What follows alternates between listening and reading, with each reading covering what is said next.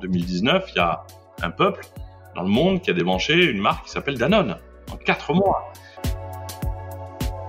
Je change plus facilement et plus rapidement le monde en achetant d'une certaine manière mes produits, en limitant les impacts euh, plastique, euh, carbone, euh, en redonnant de la valeur aux choses, plutôt qu'en votant une fois tous les cinq ans, en croisant les doigts, en espérant que d'autres le feront pour moi. Si on se met tous à partir d'objectifs très simples, à se dire on va faire réussir euh, quelque chose de collectif, rien ne résistera et rien n'ira plus vite que nos décisions personnelles pour le faire.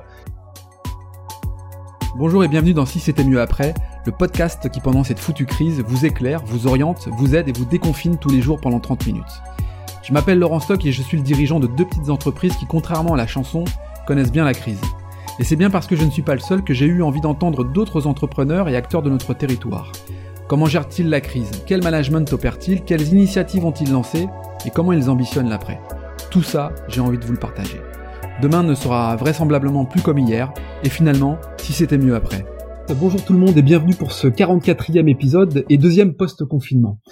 Alors cette période, c'est l'occasion de rappeler, qu'on le veuille ou non, que nous sommes tous les patrons de nous-mêmes, je dirais même que nous sommes des consommateurs, les vertus de cette crise, si je peux emprunter ce terme, euh, sont que nous avons, pour un certain nombre d'entre nous, pris conscience de l'importance de consommer local et même de créer nos produits. Pour nous parler de ce sujet et surtout nous faire voyager en 2040 aussi, je reçois aujourd'hui Nicolas Chaban, euh, le créateur de la marque du consommateur, c'est qui le patron? Bonjour Nicolas. Oui, bonjour. Bon, je suis, je suis ravi de te recevoir. Euh, ça, c'est déjà c'est le premier point. Ça va mieux en le disant. Comment, comment tu vas? Ben Bien, voilà. Je suis à Paris. Euh, j'ai, je reviens à Paris euh, J'habite au pied du Mont Ventoux et voilà. Donc c'est vrai qu'en partant euh, ce matin, je me suis dit, euh, j'ai l'impression d'être un peu en, en, conditionnel. La nature nous a mis en conditionnel. Faites gaffe, on vous relâche un peu, mais voilà, on, on va faire attention. Avant de rentrer dans, dans le vif du sujet, peut-être de nous faire voyager en 2040, euh, tu peux te présenter et puis présenter les origines finalement de, de cette marque consommateur? Ah, c'est une longue histoire. J'essaie maintenant de la résumer parce que chaque mois, elle euh, grandit avec une densité, une rapidité, euh, puisque c'est quelque chose qui nous échappe. Nous, on a été un point de départ à l'origine, la petite étincelle. Mais la force de C'est qui le patron, c'est que bah, c'est une marque euh, portée par d'abord une coopérative. Il y a 10 000 sociétaires qui, chacun à leur niveau, on est tous impliqués pour faire avancer au-delà d'une stratégie. Il n'y en a pas. Euh, le projet. Ça, je m'explique, il n'y a pas une lettre euh, le lundi matin qui dit à tout le monde voilà ce qu'il faut faire, voilà comment on doit le faire. Il y a un pot commun de valeurs, d'idées, de, euh, de volonté de, de, changer positivement les choses. On a ce cadre-là, et à l'intérieur mmh. de ça, bah, on laisse la bienveillance de tout le monde et puis le bon sens de tout le monde, faire des actions propres dans les magasins, sensibiliser pour qu'un maximum de gens puissent connaître euh, l'initiative. Voilà comment est constitué aujourd'hui C'est qui le patron, qui est né euh, fin 2016. Euh, on rêvait de vendre 15 millions de litres de lait, je le rappelle toujours, mais c'est dingue quand on, on, y repense. 15 millions au départ, dans nos rêves un peu secrets pour aider les premières familles.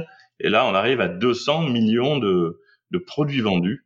Donc c'est un rêve éveillé et c'est un, on est aussi presque spectateur nous de ce qui s'est passé plus que encore que, encore qu'acteur. Alors, euh, c'est, euh, euh, pour, bien comprendre, donc, c'est qui le patron?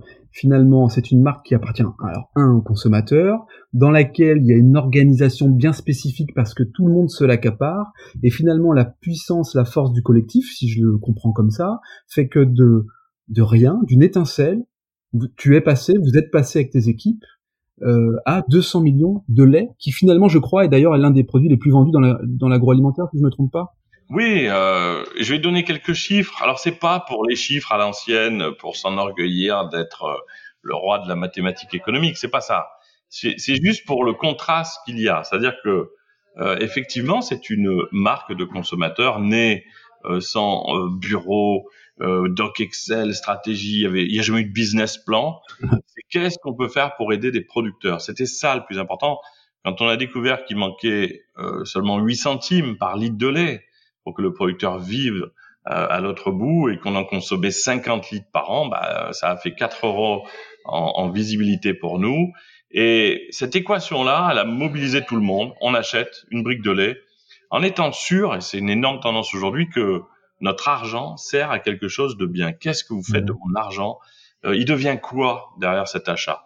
Donc mmh. voilà comment est, est née l'histoire. Et puis cette mobilisation, finalement, sans stratégie, ce qui a permis, en débrayant un peu la mécanique de rendre souple une histoire qui rebondissait sur l'énergie de tout le monde, euh, eh bien c'est euh, effectivement comme euh, vous le rappeliez, euh, c'est la marque nouvelle la plus vendue de l'histoire. Il n'y a jamais eu une marque agroalimentaire naissante qui est allée aussi vite en quelques mois et là on arrive à, trois ans. Et, et c'est aussi la marque, on l'a vu, Nielsen nous donne des chiffres, l'organisme Nielsen nous, nous envoie des chiffres dingues en nous disant, mais pour la deuxième année consécutive, cette marque euh, collective, c'est la marque la plus qui a, qui a, le plus progressé en France devant toutes les autres marques. Et, euh, vous signaliez tout à l'heure que c'était notre équipe. Non, euh, l'équipe elle euh, coordonne, elle accompagne, elle, ouais, elle, elle canalise cette énergie dingue que tout le monde amène dans le projet. C'est un peu ça finalement le rôle. Nous, on doit accompagner une énergie qui nous dépasse, et d'ailleurs presque depuis le premier jour. Et comment tu arrives, en partant de zéro, à, à, à, mener en tout cas une opération qui mobilise à la fois le consommateur et qui prend conscience qu'effectivement 0,08 centimes, comme tu le disais, ce n'est rien, mais c'est essentiel pour que l'agriculteur vive. Comment tu fais? Bah euh, alors, encore une fois, hein, là, c'est pas moi qui à un moment donné fait quelque chose, euh, et c'est peut-être la moralité de l'histoire. Mmh. Euh, il faut peut-être se poser les questions de cette façon-là aujourd'hui. On n'est pas arrivé en se disant la stratégie, ça va être de faire ça, de passer par là. Dans un temps, on va faire comme ça. On, on, on a juste eu un moteur. Il faut qu'on amène ces centimes qui manquent aux producteurs. C'est pas possible qu'en France, ait un producteur qui se suicide par jour en travaillant 7 jours sur 7. C'est pas un détail. Ce sont des gens qui nous nourrissent. Quand on sait à quel point, on l'a vu là à travers cette crise, c'est important de, se réapproprier notre consommation, savoir d'où vient ce qu'on mange, comment c'est fait ces acteurs-là qui nous nourrissent euh, sont dans une détresse totale. Donc il y a, y a quelque chose qui fonctionnait pas. Et c'est ça le point de départ. Et une fois qu'on on, on est parti de là, on a vraiment laissé les choses se faire collectivement. C'est que là, il faut peut-être accepter aussi que on n'est plus dans une logique d'experts qui auraient comme ça des marques, les experts marketing, les experts de la com, les experts de la de l'économie. Non, faut arrêter. Tout ça, c'est c'est derrière. Euh, bon, on a tous accepté à un moment donné, mais on se rend bien compte que réfléchir à un sujet en partant du bon sens qu'on partage tous, qu'on soit vieux, jeune, euh, ou de, de, de, tel secteur ou de tel euh, de mmh. tel métier ou telle catégorie professionnelle, on arrive quasiment au même résultat. On a mmh. on a eu 185 000 votes et on se rend compte que le profil à chaque fois est quasiment le même. C'est quand même marrant de savoir que c'est aussi simple que ça. Bah, on veut de, de l'origine France, on veut protéger le producteur, on veut que l'impact environnemental ne soit pas trop grand, mais on n'a pas non plus demandé ça sur Internet euh, dans l'absolu, sans accepter l'idée qu'il fallait arbitrer et mesurer. C'est là où la, grande idée euh, de Laurent Pasquier de mettre le prix en face de ses choix était important. Oui, on peut faire euh, des choix valorisants sur les critères que je viens d'évoquer, mais l'incidence prix est un autre point de repère.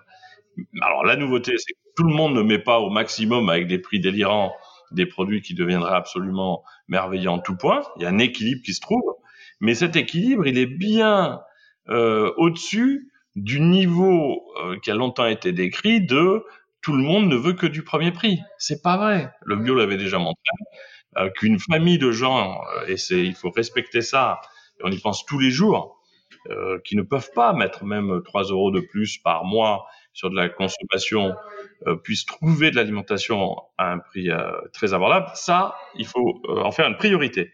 Maintenant, il ne faut pas que ce, cet étendard-là fasse une ombre globale à tous les consommateurs qui, eux, peuvent, en rajoutant 4 euros par an sur le lait, on l'a montré récemment, 3,60 euros sur le jus de pomme, voilà ce que ça coûte les producteurs vivent 70 centimes par an sur la farine, une farine équitable des producteurs français. Mmh. Et un dernier mot, quand vous rajoutez ces centimes, qui sont hyper abordables, hein, on parle bien de centimes et d'euros sur une année, eh bien, vous avez une petite sœur directe à l'équité, c'est la qualité.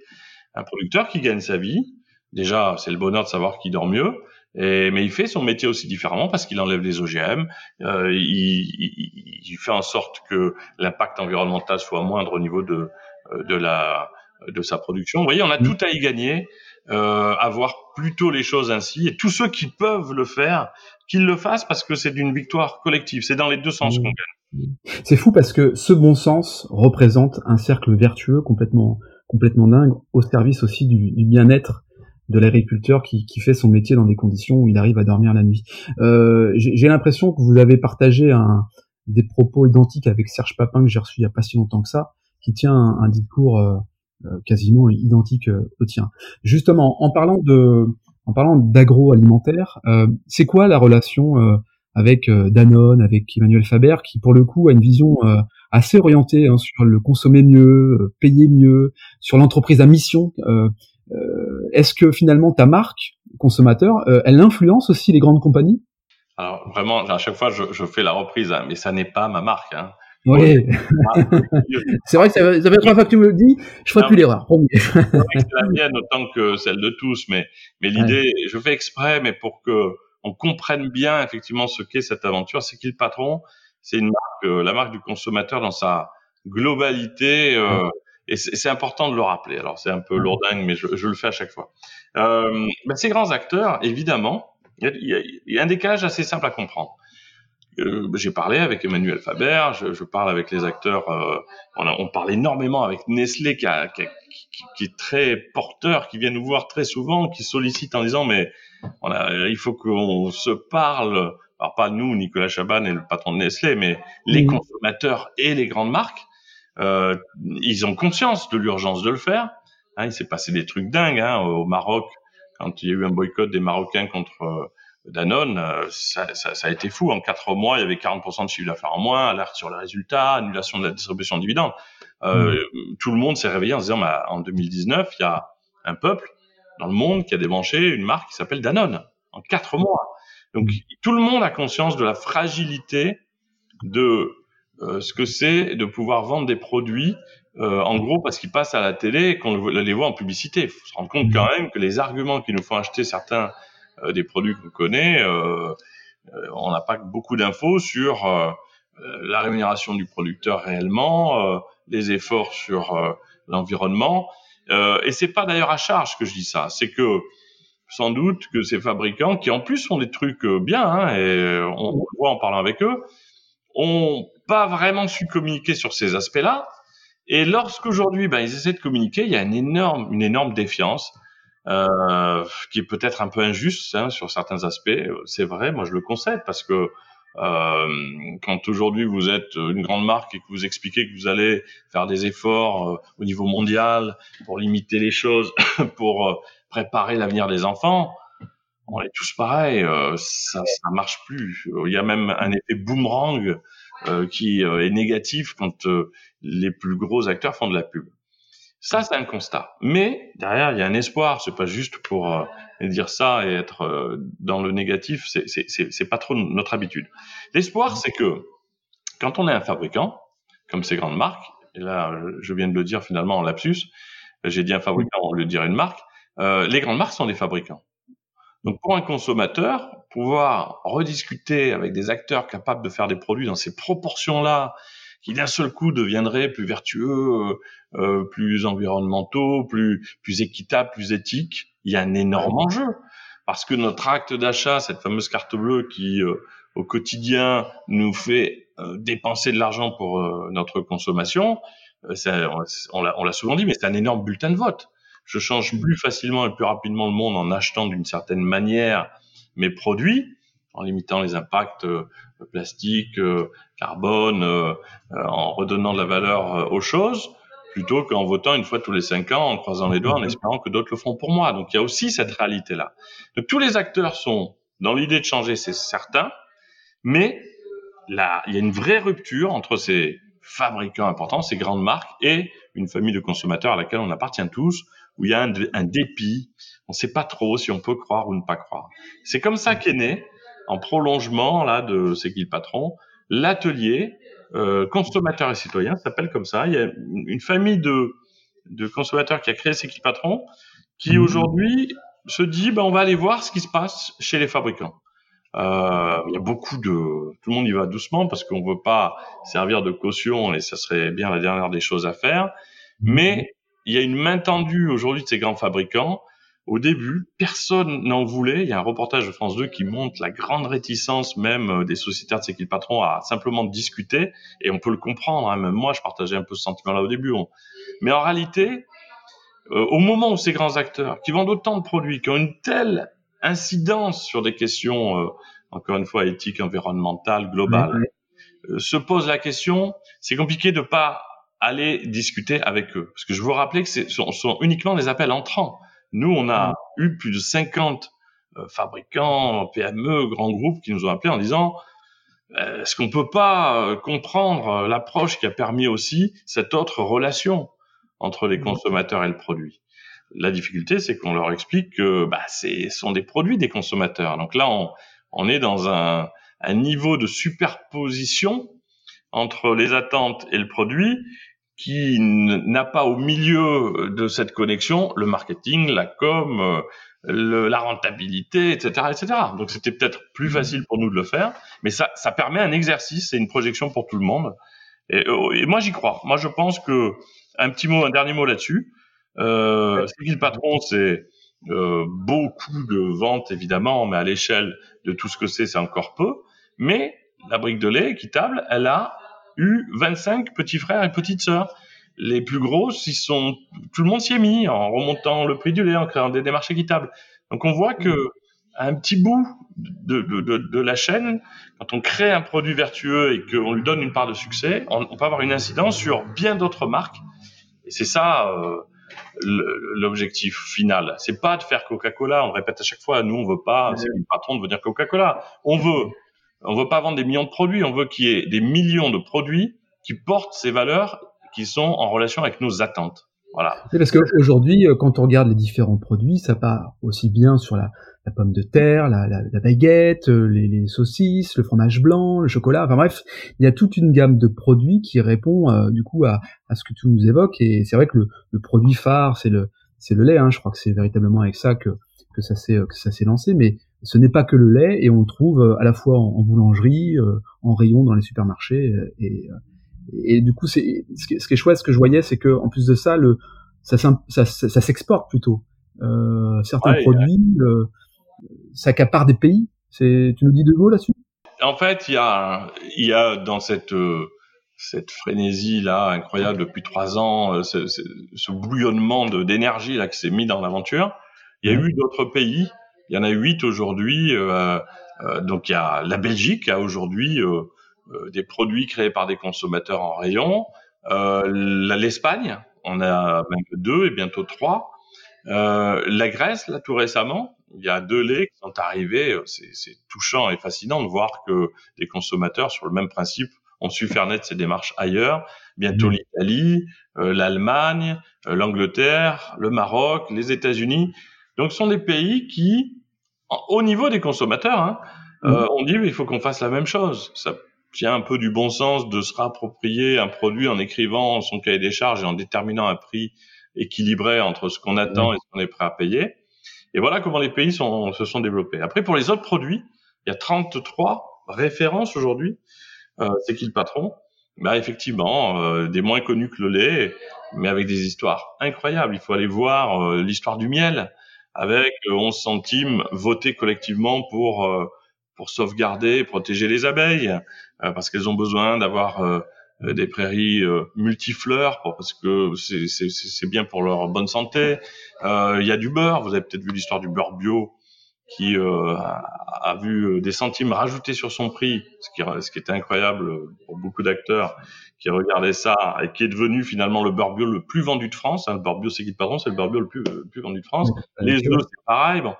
Mais malgré ces ventes incroyables, c'est pour ça qu'on a fait quelque chose récemment. Euh, on avait à la fois bah, des ventes records, mais encore plus de demandes côté consommateur. Tous les jours des messages en disant mais on les trouve pas assez, comment ça se fait qu'on trouve pas toute la gamme?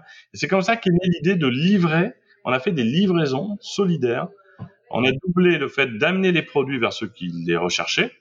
Et euh, en agrégeant, hein, les, livraisons ne coûtent rien parce qu'on se met à plusieurs et à un moment donné, bah, la palette de produits, elle arrive, elle est rentable euh, puisqu'on décompose tout et qu'on rend tout transparent.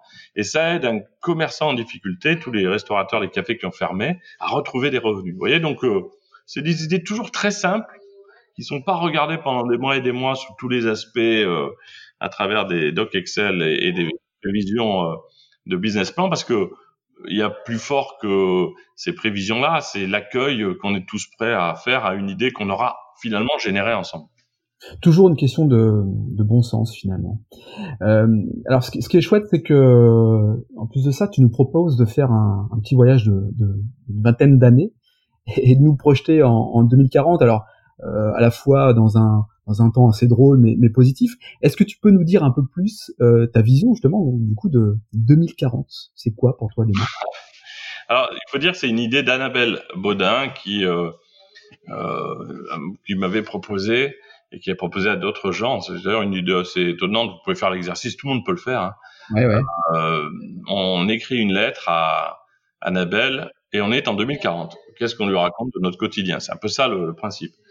Euh, alors bon, il y a, y a, plein de points, mais moi je me suis laissé porter euh, finalement par le prolongement de ce qu'on a commencé. Euh, j'ai pas tellement rêvé d'un truc impossible. Je me suis dit si euh, ce qu'on vit aujourd'hui à son état 1 se prolonge dans le temps avec l'accélération qu'on ressent parce que plus le temps avance. Par exemple, les briques de lait, là, il y a une semaine, c'était le record hebdomadaire de vente de la brique de lait. Donc, euh, même s'il y a de plus en plus de marques, ça, ça s'accélère encore.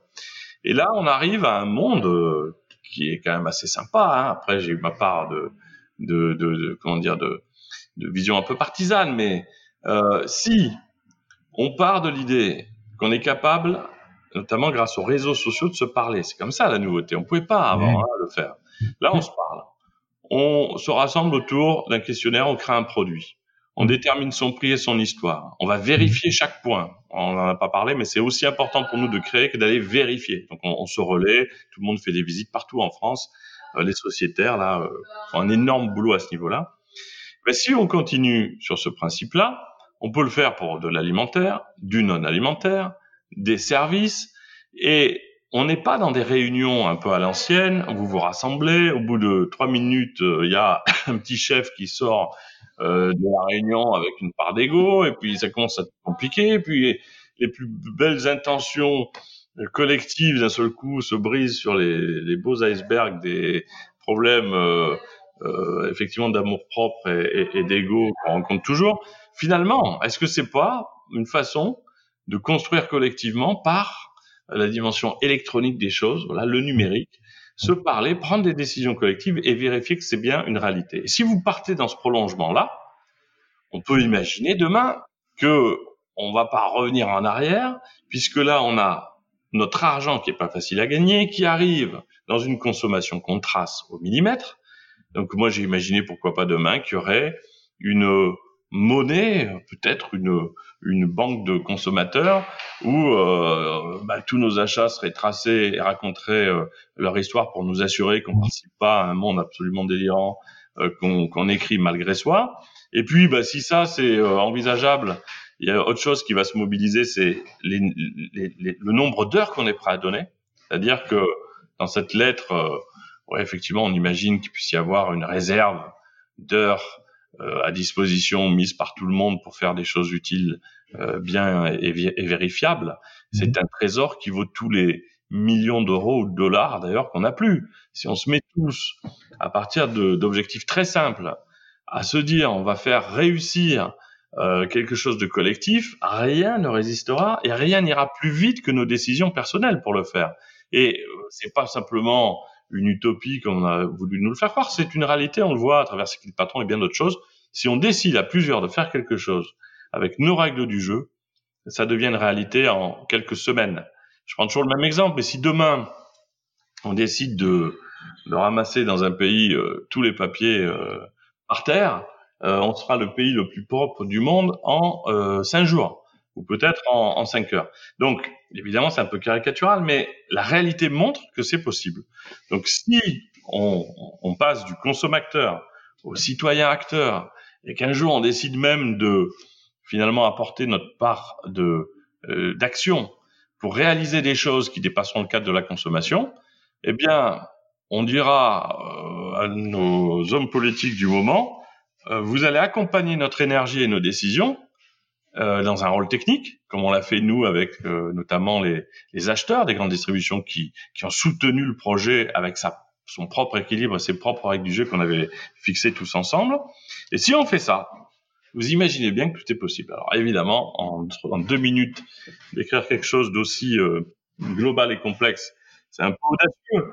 Mais à titre personnel, je, je peux imaginer que ce soit possible pour une seule raison, c'est que maintenant qu'on peut le faire et que nos actions ont une résonance immédiate, ça devient une réalité, notamment à travers nos actes d'achat.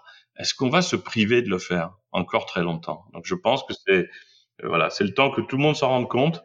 Et après, euh, et c'est très positif hein, ce que je décris. Euh, mais je, je, pense, et, j'ai même envie de te dire, pourquoi tu retirerais pas le si et euh, et c'est qui le patron deviendrait finalement le porte-étendard de, de, de, ce mouvement que tu, que tu exprimes. C'est-à-dire que ça va dans le bon sens, on parle du consommateur, euh, on parle du euh, euh, citoyen acteur, c'est comme ça que tu l'exprimais. Le si peut être une réalité. Ouais. Alors là, c'est vraiment une projection qui engage que moi. Hein. Je me suis, pas engagé c'est qui le patron dans l'histoire. C'est plutôt à partir du ressenti de ce qu'on vit, qui est une réalité. Hein. Dire si si ça, ça prend à grande échelle, oui, on est capable un jour de se parler de, de peuple à peuple, de citoyen à citoyen, et puis finalement, euh, prenez vraiment juste cette histoire d'acte d'achat. Hein. Mmh. Il n'y a pas, euh, euh, il a pas un stylo sur le bureau du plus grand groupe alimentaire qui est pas le résultat d'un achat à l'autre bout de quelqu'un qui certainement a bien moins de moyens que celui qui est dans le bureau. Cet équilibre global. Récemment, on disait il n'y a pas un, bouton de chemise de Bernard Arnault. Mmh. Euh, qui provient pas à un moment donné de de l'adhésion par quelqu'un à son humble niveau qui, qui, a apporté une partie de ses achats vers euh, vers une de ces sociétés. Mmh. Donc euh, c'est pas une vision politique là, hein, surtout mmh. pas. C'est l'idée que quand on, on, on, reprend conscience de cet équilibre-là, que d'ailleurs ceux qui bénéficient en étant euh, plutôt très confortablement installés euh, de tout ça se rendent compte que leur survie va dépendre d'un rééquilibrage. Là, ça devient simple. Hein tant que c'était euh, tout à fait légal d'avoir 1% des gens euh, qui possèdent la moitié des richesses de la planète et qu'il n'y avait pas d'enjeu à le changer, on, personne n'arrivait à le faire changer. Aujourd'hui, ces 1% se rendent compte que s'ils veulent continuer, notamment de développer des affaires économiques, il faut qu'ils intègrent un, un, rééquilibrage parce que sinon ils peuvent être disqualifiés très rapidement. On a vu l'exemple sans stigmatiser, parce que ça peut arriver à n'importe quelle mm. marque, mais l'exemple de Danone au Maroc est très très symptomatique de ça. Euh, si on détourne nos achats euh, d'une marque aussi importante soit-elle, elle s'effondre en, mm. en, quelques et mois. Et à la fois, si on renforce un acteur plus petit, une PME, un producteur local, euh, parce que c'est important pour nous qu'il se développe, on aura le même effet positif et inverse. Voilà, donc on a le volant, ce volant collectif entre nos mains, et, et, des outils pour y arriver. Tiens, une petite dernière question un peu perso, euh, Nicolas. C'est quoi ton parcours pour, euh, pour arriver à, à, à cela? Euh, T'as un parcours euh, HEC Pas du tout? C'est très rapidement. C'est quoi ton parcours? Non, non. Alors, euh, oui, c'est un espoir pour tous ceux qui ont le même parcours que moi, c'est-à-dire un, un, néant au niveau scolaire un bac euh, réussi parce qu'il fallait y arriver, euh, mais pas pour une autre raison. À l'époque, il y avait un peu cette règle du jeu-là. Après, euh, quatre années de resto U à la Sorbonne à Paris, où on, je préparais la suite, mais je ne crois pas avoir eu la moindre UV. Donc, je suis scolairement un exemple du fait que effectivement c'est pas l'unique chemin peut-être pour arriver à faire des choses, même si on a besoin euh, évidemment euh, de gens qui se spécialisent et qui peuvent euh, bah, rassembler leur leur vision sur peut-être ce qui a représenté pour moi un socle. Après, c'est dur de le dire comme ça rétrospectivement, mais c'est vrai que moi j'ai plutôt fait les choses à l'instinct, en me disant en permanence qu'est-ce que quelqu'un qui serait en face d'une problématique comme celle-là euh, ferait, ça c'était une chose qui me paraissait évidente, de pas se recroqueviller sur sa propre vision. Et puis ensuite, de n'accepter de faire les choses que si elles étaient euh, profitables pour une famille élargie de gens. Mmh. Euh, j'arrivais pas à me dire je vais faire un truc pour moi, centré sur moi. Alors c'est pas pour parler de ce cas personnel, c'est pour aussi peut-être déchiffrer le fait que quand on se met à réfléchir collectivement, on découvre déjà le bonheur d'une intelligence qui nous dépasse évidemment à titre individuel. Et puis les victoires, elles sont faites pour être collectives, quoi. Mmh. tout seul dans son coin, serrer les poings, étant content d'avoir gagné encore plus d'argent, ça n'est rien à côté du sourire retrouvé de producteurs qui se remettent à dormir parce que bah, ils gagnent leur vie et euh, d'une famille large de consommateurs qui se disent qu'ils sont en face de leurs valeurs. Voilà, chacun se nourrit et, et s'enrichit de choses différentes, mais moi c'était plutôt ça euh, ma source de enrichissement personnel et de plaisir. Bon, super. Écoute Nicolas, on arrive au, terme de ce podcast. Je suis vraiment ravi d'avoir pu échanger avec toi 30 euh, minutes. Ouais, merci, merci pour cette invitation. Ouais, je t'en prie. Je te dis à, très bientôt. On aura peut-être l'occasion de se recroiser ou de, en tout cas, de, de se suivre sur les réseaux sociaux. Ben, en 2040, hein, on se revoit en, 2040. 2040 je, je, te fais un podcast. On va regarder si certaines choses sont arrivées. Moi, je suis persuadé. Bon, très bien. Bien, bah merci beaucoup. Quant à nous, on se retrouve euh, la semaine prochaine pour un nouvel épisode de Si c'était mieux après. D'ici là, bah, travaillez bien. Je vous embrasse et à bientôt.